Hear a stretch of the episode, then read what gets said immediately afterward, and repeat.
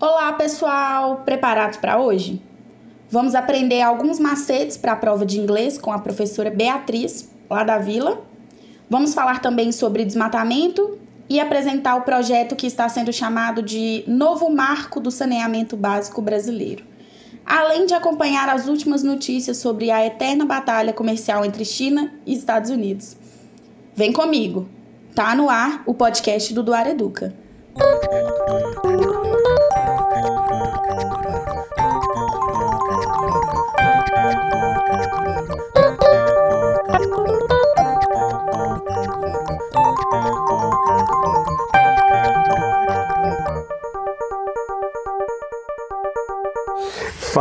Turma do Duar Educa, tudo bem? Este é o quarto episódio do nosso querido podcast. Eu sou Daniel, professor da Vila Ponta Porã e responsável aqui por trazer as informações que foram destaque na semana e, claro, dar alguns pitacos. Antes de entrar nas notícias propriamente ditas, vamos àqueles recados iniciais que já estão virando tradição. Olha, eu agradeço imensamente a audiência e as mensagens de todos vocês. Lembro sempre que esse podcast é uma construção coletiva e a participação dos alunos é mais do que essencial. Então, bora somar, meu povo! Bom, a primeira notícia de hoje foi retirada do jornal Estado de Minas no dia 13 de julho de 2020 e tem a seguinte manchete: Mobilização pela Amazônia. Diante da pressão de empresários e investidores, governo federal agora sinaliza para agir efetivamente no combate ao desmatamento. Olha só, pessoal, essa é uma notícia que traz uma consequência direta daquela da semana passada. Lembra? A questão do soft power da Amazônia, lembra? Hum. Pois é, preocupado com a imagem que o Brasil tem passado para o exterior, o presidente Jair Bolsonaro passou a tomar medidas que assegurem um controle mínimo do desmatamento.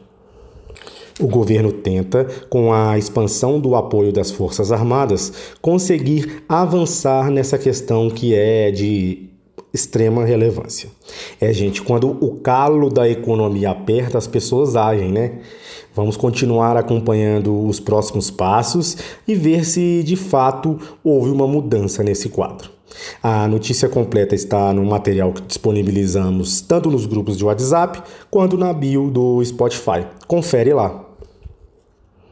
A segunda notícia não é bem uma notícia, é uma entrevista.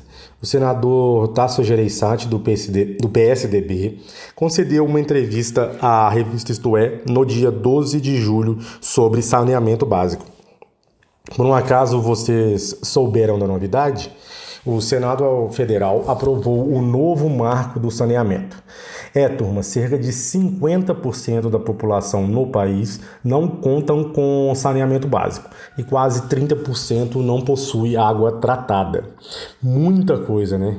É assim. E a ideia que se tem é bastante ambiciosa: fazer com que 100% das pessoas contem com esse que deveria ser um direito básico de todos. Será que vamos conseguir? Tomara. O propósito é levar água e esgoto para todos por meio de parceria público-privadas, cuja sigla é PPP. Mas o que vem a ser isso? As PPPs são um projeto que procuram reunir a iniciativa privada e o poder público ou seja, os dois seriam responsáveis conjuntamente por, to por tocar um determinado projeto, e isso não colocaria o ônus todo da construção nas mãos do Estado. Porém, tudo na vida tem um porém, né, minha gente? A crítica que se faz a esse projeto é que, deixando esse encargo nas mãos do poder privado, nós estaríamos fazendo uma espécie de privatização da água, que é um bem essencial para as pessoas. E aí, esse projeto sai? Como que ele sai? Qual é a sua opinião sobre tudo isso? Conta para nós. Iremos ficar satisfeitos em discutir essa questão com vocês. Estamos aqui para isso. A terceira e última notícia do dia envolve a batalha comercial entre China e Estados Unidos e tem relação com a tecnologia. Ela foi publicada no jornal Estado de São Paulo do dia 13 de julho de 2020. Alô, alô, pessoal de exatas, futuras engenheiras, futuras futuros mestres da informática. Aumentem o volume e prestem atenção à seguinte manchete: 5G coloca Bolsonaro em saia justa política. Norte-americanos acusam a empresa Huawei tem que ver se eu falei isso certo, de atuarem como espiões para o governo chinês. Gente, essa disputa entre Estados Unidos e China não para, né? Pois é, agora a disputa envolve a estrutura da internet 5G. A empresa chinesa Huawei está à frente desse processo quando comparado aos Estados Unidos. Por isso, ela tem tido a preferência de alguns países na instalação dos equipamentos. Só que os Estados Unidos não estão deixando barato essa situação, não. Donald Trump tem reforçado que os seus parceiros não devem usar essa tecnologia chinesa, pois ela serviria para alimentar o banco de dados do governo asiático. Além disso, tem oferecido recompensas em outros setores caso esses países não fechem acordo com a Huawei. Isso fez com que Austrália, Reino Unido, Japão, Canadá e alguns outros países não fechassem acordo com os chineses. Trump tem tentado fazer o mesmo com o Brasil. Porém, lembre-se do porém, a China é o principal parceiro comercial do Brasil desde 2009. Há mais de uma década, nossos laços entre, com esses países se estreitaram. Vendemos, sobretudo, minério de ferro e soja. Sendo assim, o Brasil, por uma estratégia, não pode simplesmente deixar de fazer um acordo com os chineses para agradar os americanos. Há muito comércio e interesse político em jogo. Qual será a decisão do governo brasileiro? Qualquer novidade sobre esse ou outros assuntos eu voltarei para contar para vocês. A matéria se encontra na íntegra no material disponível por WhatsApp ou na bio do Spotify. Dá uma conferida lá. Gente, eu caminho para o encerramento desse bloco. Espero que todos tenham gostado da seleção de notícias. Em caso de dúvidas, sugestões, críticas, é só entrar em contato conosco. Bem, fico por aqui desejando uma ótima semana, mas antes deixo você com o rap do saneamento básico. Um abraço, boa semana e até qualquer hora, pessoal. Tchau, tchau. Você já parou pra pensar quando abre a torneira de casa? Você faz noção pra onde vai, de onde vem a água? Toda essa água, da mesma forma que a energia percorre um trajeto longo até chegar à nossa pia. Partindo de uma estação de tratamento, abastecida pela represa, a mesma que hoje é um tanto poluída, criando um problema ambiental crítico, claro. Complexos processos físicos e químicos são necessários. Saneamento básico é o mínimo. Estudos provam que onde rola o povo é mais saudável. No Brasil, esse serviço deve ser garantido, mas mas por aqui o celular ainda é mais venerável. O solo é vulnerável mediante ao tanto de lixo, só metade do esgoto produzido é coletado. Um tema crucial pra vida humana ainda é invisível, mas para alguns o cheiro ainda é insuportável. Você já parou pra pensar quando abre a torneira de casa? Você faz noção pra onde vai, de onde vem a água? Toda essa água da mesma forma que a.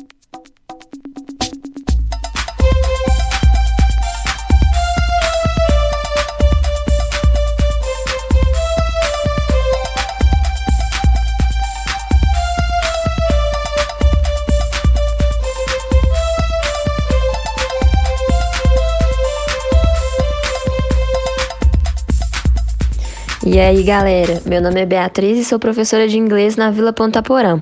Hoje eu vim aqui ajudar vocês com algumas dicas para a prova de inglês. Bora começar então? A primeira dica que eu tenho para dar para vocês é não se preocupe tanto com a gramática. A prova de inglês, gente, ela é interpretativa. A gente tem o texto em inglês, mas a pergunta, o enunciado e as alternativas são em português. Então, é, ela está perguntando mais para você a ideia geral do texto. Se você não entender uma palavra ou outra no texto, não fica agarrado nela. Continua lendo, tenta absorver a ideia central que você vai conseguir responder a questão. Ah, mas então não precisa nem estudar, né? Não, calma aí, também não é por aí.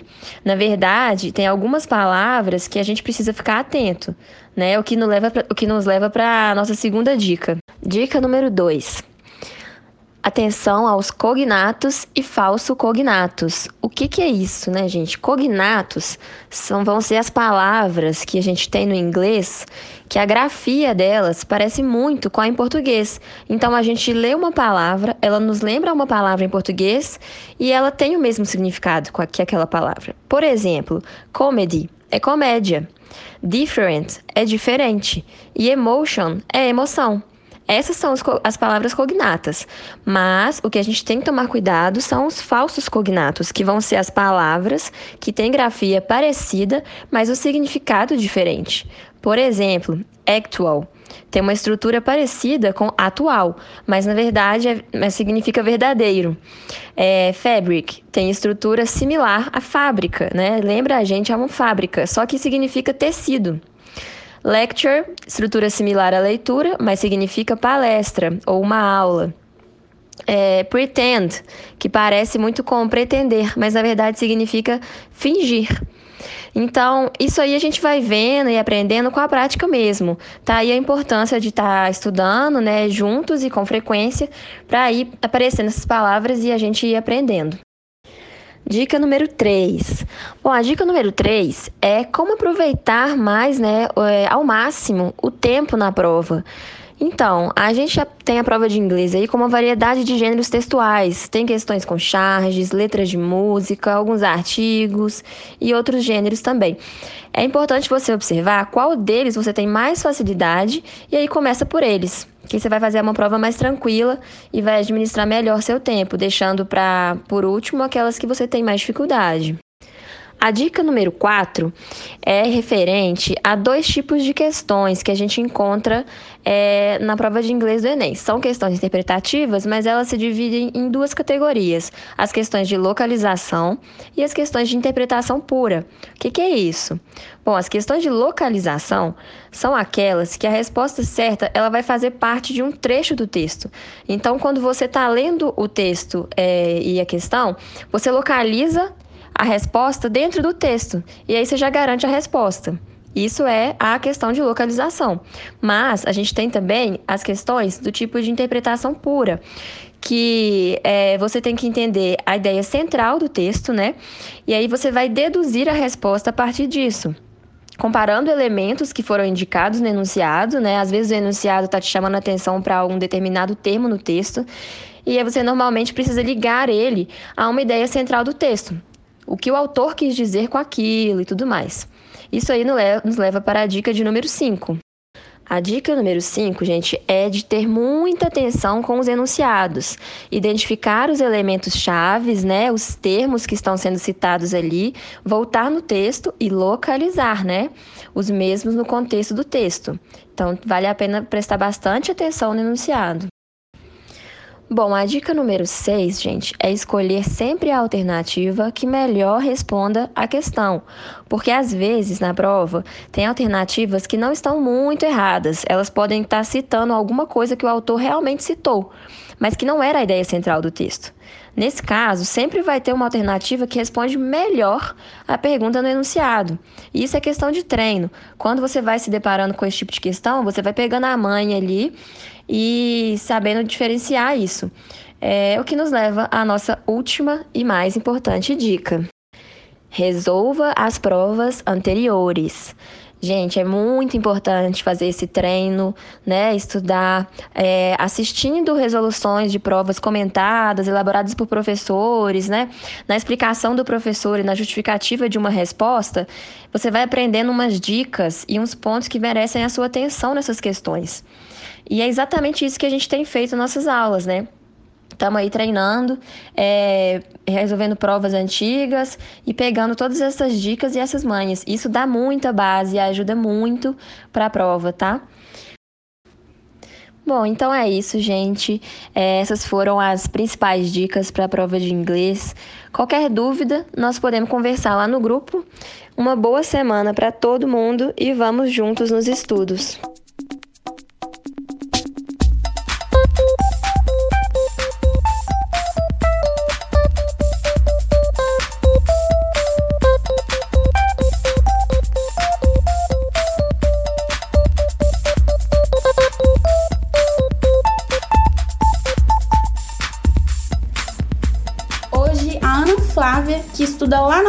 Serra, conta pra gente como é e como está sendo a rotina de estudo dela.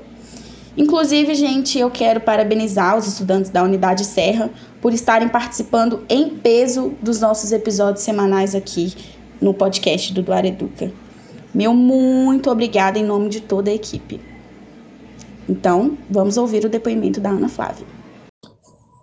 Oi, gente, meu nome é Ana Flávia, eu estudo do Areduca na Unidade Serra e hoje vou falar um pouquinho de como está sendo a minha rotina de estudos nessa pandemia. Bom, eu costumo estudar de segunda a sexta, normalmente duas matérias ao dia.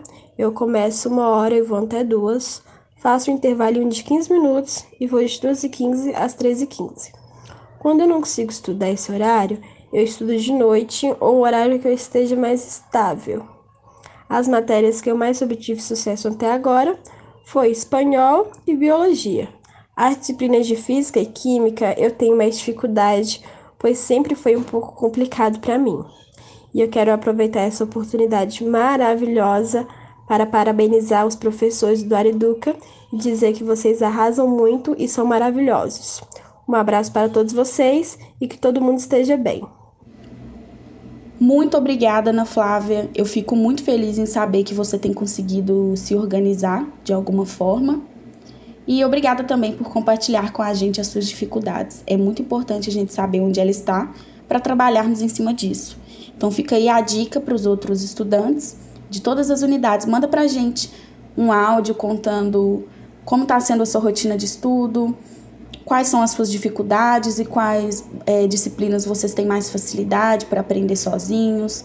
E é isso, para a gente poder localizar aí um talvez um fator em comum para a gente conseguir trabalhar temas que atendam todo mundo aqui, tá bom?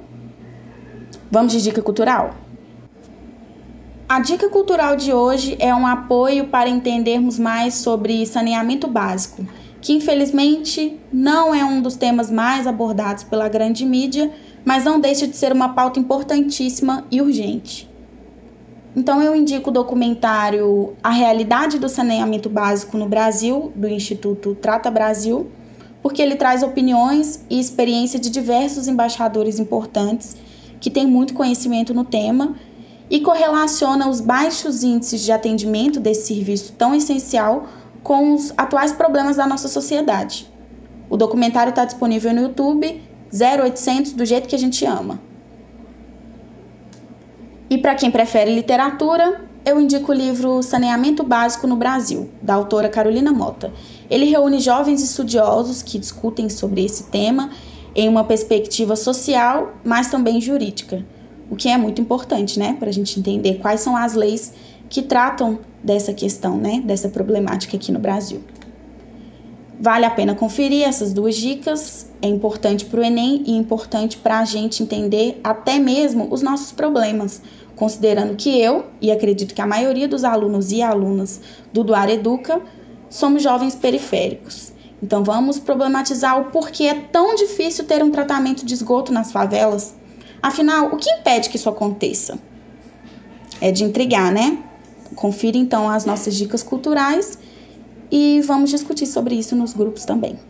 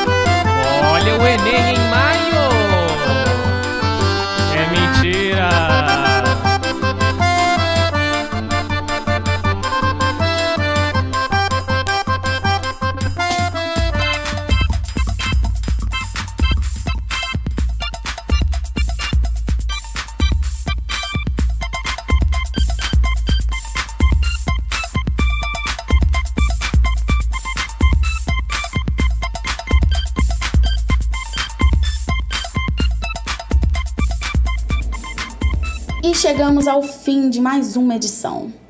Muito obrigada a todas e a todos pela audiência e pela participação. Semana que vem tem mais. E se você perdeu algum episódio, acessa pela plataforma do Spotify, que lá tem todas as edições disponíveis para você ouvir quantas vezes quiser e para compartilhar com aquele amigo que está precisando dar um up na rotina de estudos. Então é isso, pessoal. Que essa semana seja uma semana de muita produtividade e muito aprendizado para todos nós. Beijos no coração e até a próxima segunda.